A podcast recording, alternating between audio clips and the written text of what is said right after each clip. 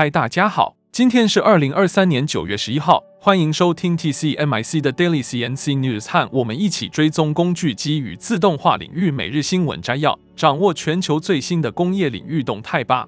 那今天这集的 AI 语音由优声学进行合成并赞助播出。在我们请 AI 小姐为我们阅读今天的新闻之前，先帮我们按下订阅，开启小铃铛，这样每天早上就可以收听到最新的消息哦。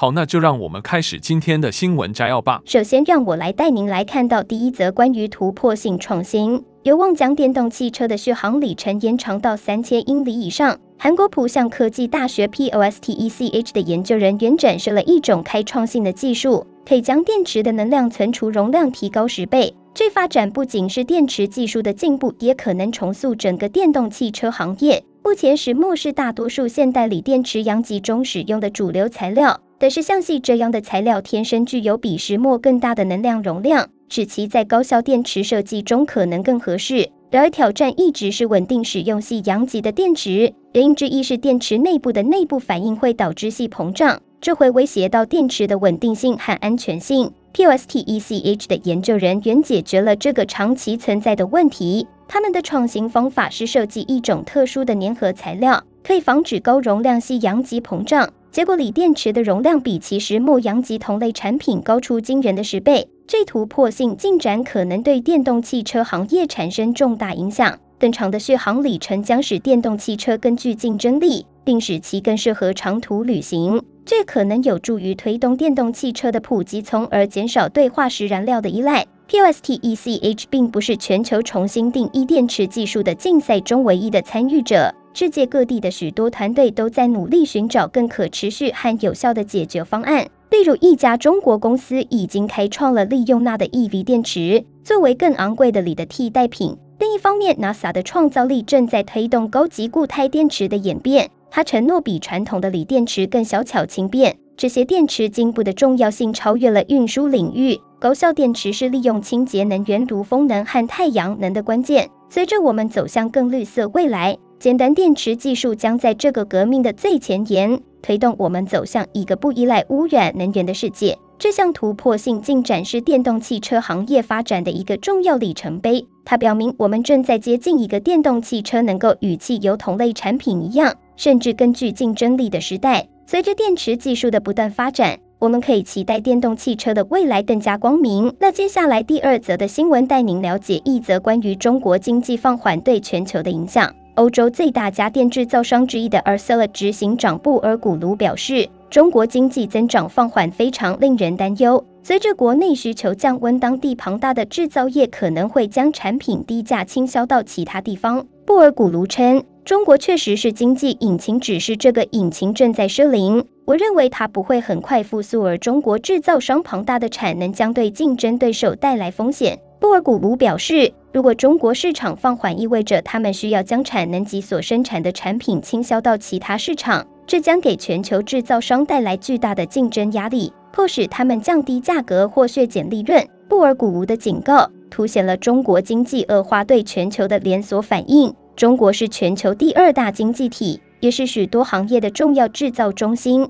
随着中国经济放缓，全球供应链将受到影响，商品价格可能会上涨。布尔古卢也对欧洲的家用电器需求深感担忧。他表示，许多消费者买气低落，高通膨侵蚀了他们的购买力，加上今年冬天能源价格可能上涨，对消费者将带来进一步的压力。布尔古卢的担忧并非空穴来风，中国经济增长放缓已是事实。根据中国国家统计局数据，二零二二年第二季度中国经济同比增长百分之零点四。为二零二零年疫情爆发以来最低水平。中国经济放缓的原因是多方面的，包括新冠疫情、房地产市场低迷、美国加息等，这些因素都将对全球经济产生影响。接着第三则新闻带您来关注的是一则关于菲律宾机车市场的最新发展。由在菲律宾之知名机车品牌本田、传奇、铃木、山叶所组成之摩托车发展计划参与者协会 （NDPPA） 于八月三十日公布，今年一至七月机车销售达九十三万两千两百二十台，较去年同期成长百分之四点六。因此，保守预期今年在非机车销售可达百分之五成长。预计至今年底。机车累计销量可达一百六十万台，高于去年一百五十万台。NDPPA 会长 Norminio Moiga 表示，上述预期是因为根据过去经验，九月至十一月为销售高峰，虽乐观预期成长，但仍可能受到海内外诸多因素而有影响。物价上涨及疫情的持续影响等因素导致成长放缓的情况。根据东协汽车联盟现有资料，菲律宾在二零二二年销售摩托车及机踏车共计一百五十六万台，相较前一年成长百分之九，使得菲国成为东协国家两轮车销售第二高的国家。泰国居四国之首，销售一百七十九万台。新加坡及马来西亚则分别为一万两千零十六台及六十八万零七百四十九台。紧接着是第四则新闻，将为您带来一则关于印度首次主办的 G 二十峰会，中国国家主席习近平缺席会议，引发广泛关注。有分析认为，印度有可能将缺席的 G 二十峰会视为试图带领开发中国家的良机。根据德国之声中文网的报道。中国政府日前释出二零二三年度最新标准地图，并引发主权争议。中印边界争端因此被认为很可能是习近平缺席 G 二十峰会的重要因素。中国与印度在过去一个世纪都有竞争，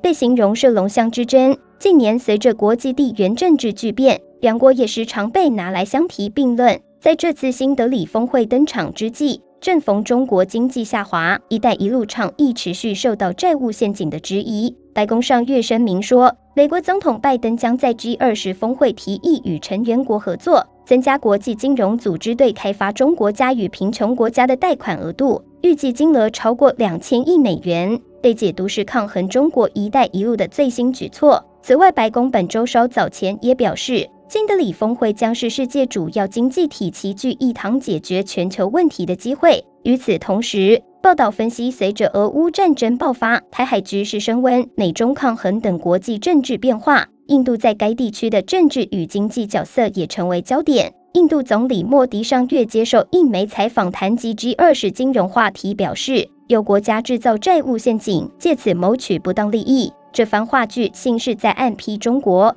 此外，峰会登场前，莫迪提议要正式邀请非洲联盟加入 G20。莫迪还表示，全球供应链震荡后，疫情时代的印度有望成为解决困境的方案。新德里也正致力于加强制造业而与中国竞争。新加坡国立大学政治系副教授庄家颖分析，中印长期都在争夺开发中国家的龙头角色，印度或许会借着这次峰会更加强调它在印太甚至全世界的关键性。庄家颖说，中国经济成长放缓，它有内部的债务问题。再加上它的人口问题，这个或许对印度来说是一种机会，它可以充分地去利用，因为它的人口不只是超越中国，跟中国比起来也相对年轻很多，在软体方面的发展也有相当的成就。庄家颖进一步指出，印度最近也较为积极地鼓励其他国家将投资放在印度，印度可能认为 G 二十是一个可以充分发挥它带领发展中开发中国家的机会。总而言之，中国国家主席习近平缺席印度首次主办的 G 二十峰会，